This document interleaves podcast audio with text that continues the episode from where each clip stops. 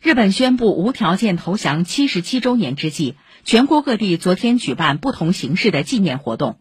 原本周一闭馆的沈阳九一八历史博物馆对外开放，由南京市雨花台烈士陵园管理局和中国人民抗日战争纪念馆联合举办的“凝聚的历史，永恒的初心”红色雕塑展，昨天在中国人民抗日战争纪念馆展出。